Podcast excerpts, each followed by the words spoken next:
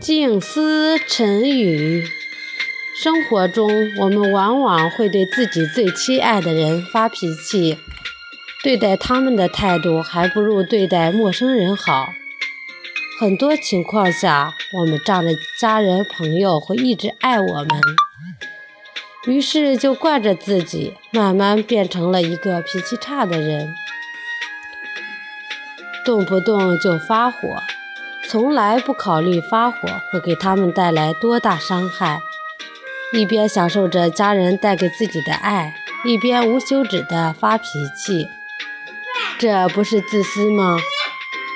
关于这一点，我们每一个人都应该去反思，不要再对着家人乱发脾气了，不能再这样自私下去了。